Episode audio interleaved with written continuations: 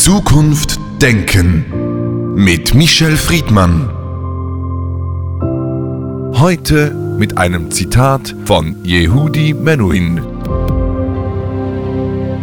Jeder Augenblick im Leben ist ein neuer Aufbruch, ein Ende und ein Anfang, ein Zusammenlaufen der Fäden und ein Auseinandergehen. Michel Friedmann, wenn man es ganz genau nimmt, dann leben Menschen ja eigentlich nur im Moment, nicht in der Vergangenheit, nicht in der Zukunft.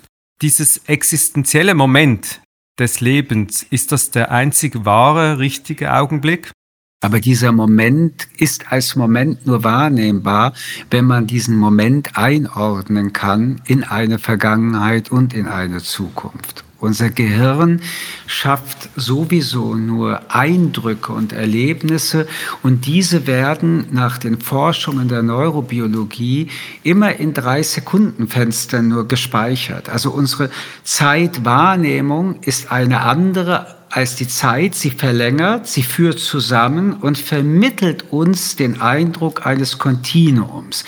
Man könnte auch die Frage stellen, ob unsere Zeitwahrnehmung eine große Täuschung ist. Und wenn Sie vom Moment sprechen, dann ist der Moment schon verflogen, bevor Sie den Satz zu Ende gesprochen haben. Wenn wir aber metaphysisch und jetzt nicht rein zeitlich den Moment diskutieren, dann ist der Moment eine Aneinanderreihung von Momenten, die wiederum eine Erzählung in sich tragen, eine Geschichte, ein Erfahren, ein Erleben, dieser Augenblick der Gegenwart, der wiederum in ein Kontinuum der Wahrnehmung des Gehirns übersetzt wird, wird also immer auch in dem Gesamtkontext integriert werden. Ausnahme, und das wissen wir, sind Erlebnisse mit einer enorm hohen emotionalen Markierung. Diese Ereignisse, die so markiert sind, bleiben in unserem Gedächtnis als wären sie gerade passiert. Aber auch das ist wieder eine Täuschung, denn jede Erinnerung markiert sich emotional in dem Augenblick der Erinnerung neu, also anders als in der Ursprungssituation. Sie sehen, dass mit dem Momentum ist deutlich komplexer, eigentlich so komplex wie alle Überlegungen des Menschen im Verhältnis zu seiner Zeit. Nun, wenn wir das ein wenig auseinanderdividieren, Sie haben die Hirnforschung erwähnt, lassen Sie uns vielleicht zuerst mal bei der Philosophie noch bleiben.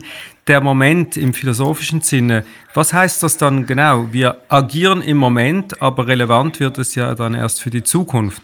Und gleichzeitig fühlen wir den Moment fast nicht.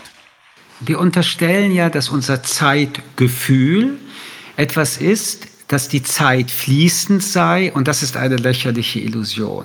Können wir die Zeit anhalten? Nein. Und selbst wenn, für wie lange stünde sie dann still?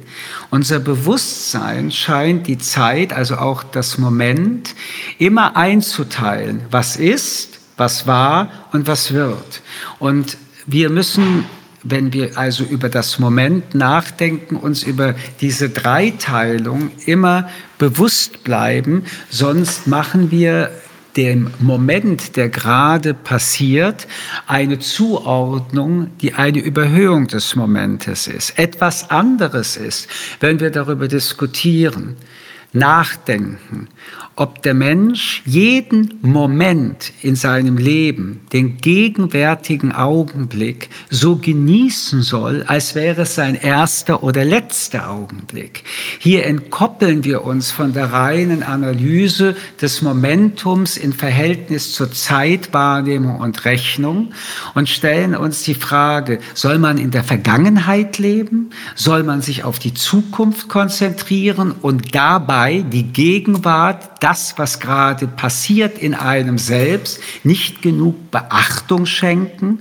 Wenn man aber dem jeweiligen gegenwärtigen Moment und eines Erlebens die Beobachtung und Beachtung schenken will, dann haben wir als Menschen, dadurch, dass wir Bewusstsein haben, immer auch dieses Momentum, ob wir wollen oder nicht, in Abgleichung zu unserer gesamten Lebensbiografie, wie sie war, und unserer Lebenshoffnung und Konzeption, wie das Leben werden wird, und können auch nur darauf emotional und kognitiv in dieser Gesamtheit reagieren.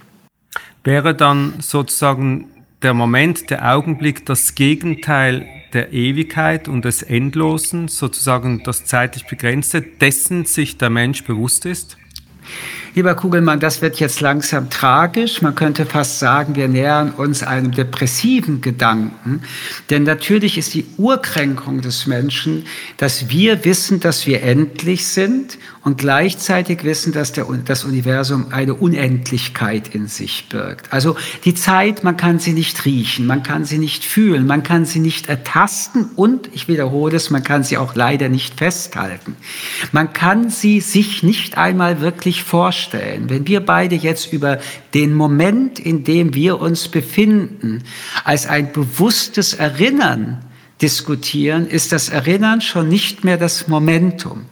Auf der anderen Seite wissen wir, dass der Urknall vor circa 10 Milliarden Jahren stattgefunden hat. Können Sie sich was unter 10 Milliarden Jahren vorstellen? Ich nicht. Spricht man also wie Sie von der Unendlichkeit, können Sie sich Unendlichkeit vorstellen?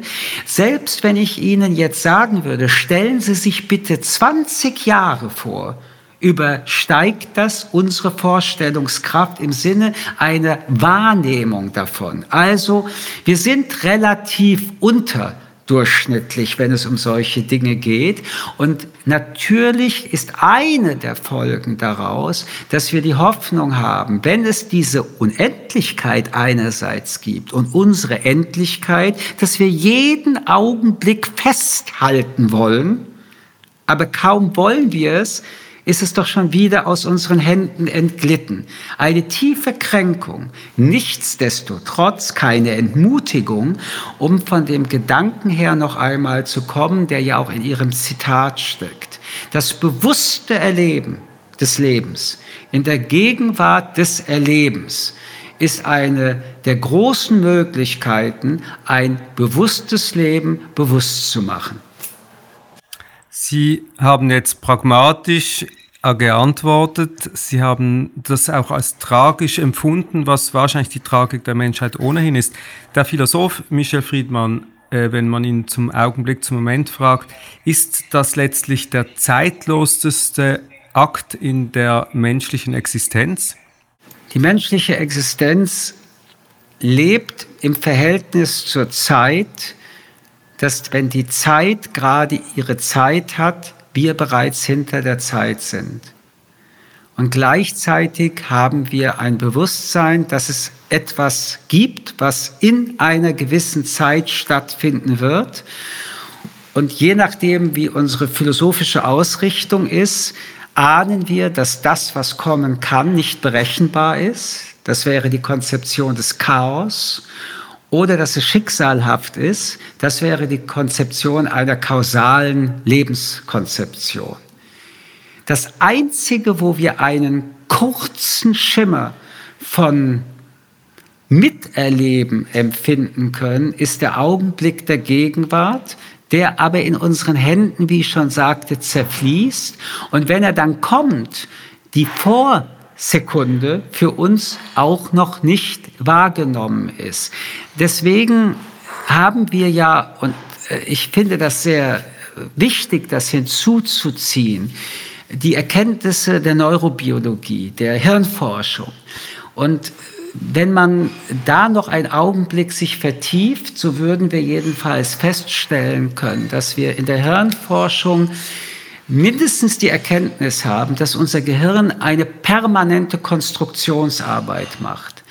Die Wahrnehmung des Lebens muss nicht eine Realitätswiderspiegelung des Lebens sein. Und schon da muss man die Frage stellen, was verstehen wir Menschen unter Realität? Das gilt auch für die Zeit.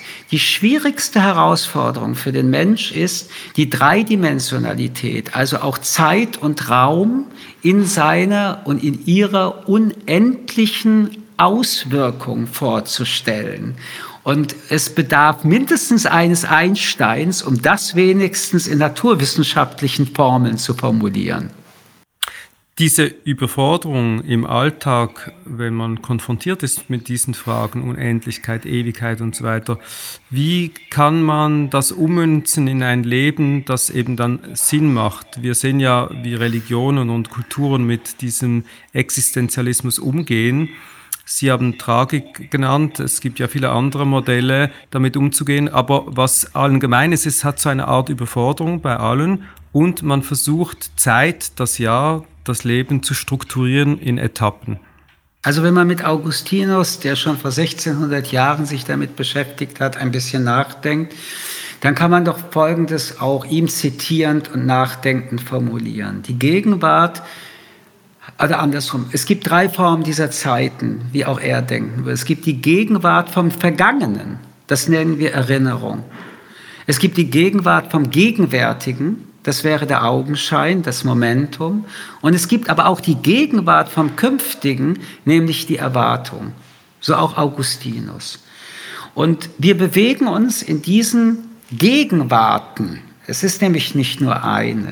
Während ich also gegenwärtig mit Ihnen darüber rede, gibt es Erinnerung über das, worüber wir reden. Es gibt den Moment, in dem wir darüber reden. Und es gibt bereits die Erhoffung dessen, was kommen kann, das, was äh, mit dem Begriff der Erwartung genannt wird. Die Gegenwart, ich würde es riskieren, äh, es mal so zu formulieren, die Gegenwart ist die Hoffnung des Lebens. Die Gegenwart ist das Momentum, aus dem heraus ich Zukunft antizipiere. Religionen trösten scheinbar, indem sie uns erzählen, dass wenn das Leben, also unser weltliches Zeit- und Gegenwartsgefühl aufhört, in die Unendlichkeit eindringen. Daran muss man glauben wollen. Ich bevorzuge mich mit der Gegenwart dessen zu beschäftigen, was ich real, existenziell und existierend erfahre. Und doch bin ich immer in der Gegenwart meine Erinnerung und meine Hoffnung für die Zukunft. Was bedeutet das, was Sie jetzt gerade gesagt haben, für Sie als Individuum? Was bedeutet das für eine Gesellschaft? Wie wichtig ist denn diese Art von Erinnerungskultur, um eine Gegenwart, eine Zukunft überhaupt zu denken oder zu programmieren? Unsere Erinnerung, unsere Memory ist determinierend für unser gegenwärtiges Analysieren, Betrachten der Welt. Und wenn wir von Emanzipationsprozessen, von Aufklärungsprozessen reden, dann ist eine der wichtigsten Aufgaben, diese Erinnerungen, diese Memory immer wieder zu hinterfragen, ja sogar zu dekonstruieren. Die Fortsetzung der Erinnerung ohne Bruch und Riss ist nichts anderes als die Konstruktion der Welt weiterzutragen, ohne sie hinterfragen zu haben. Wir machen Unterscheidungsmodelle, um unseren Ort zu finden. Und dieses ist auch ein Teil unserer Erinnerung. Wie reagieren wir auf wen? Wir tradieren damit auch Vorurteile weiter. Wir tradieren unseren Blick, wie die Welt ist, wie wir glauben, dass sie ist, aber wie sie gar nicht war, nicht sein, sein muss und auch vielleicht sich verändern wird nur können, wenn wir die Zeit der Erinnerung überwinden und damit ihre Inhaltlichkeit. Ähm, Immanuel Kant bezeichnet die Zeit als eine reine, ich zitiere, Anschauungsform des inneren Sinnes. Existiert also die Zeit als objektive Größe oder ist sie eben die Erfindung des menschlichen Geistes und seiner Vorstellungskraft? Und da dreht sich die Antwort noch einmal in eine andere Perspektive. Wenn wir also die Erinnerung als ein Ergebnis der Vergangenheit subsumieren, müssen wir, um eine andere Zukunft zu konstruieren, in der Gegenwart uns mit der Erinnerung äußerst kritisch auseinandersetzen. Michel Friedmann, vielen Dank für das Gespräch. Ich danke Ihnen. Sehen Sie, die Gegenwart ist schon wieder Vergangenheit. Unser Gespräch ist zu Ende. Zukunft Denken mit Michel Friedmann. Ein Podcast des jüdischen Wochenmagazins Tachles.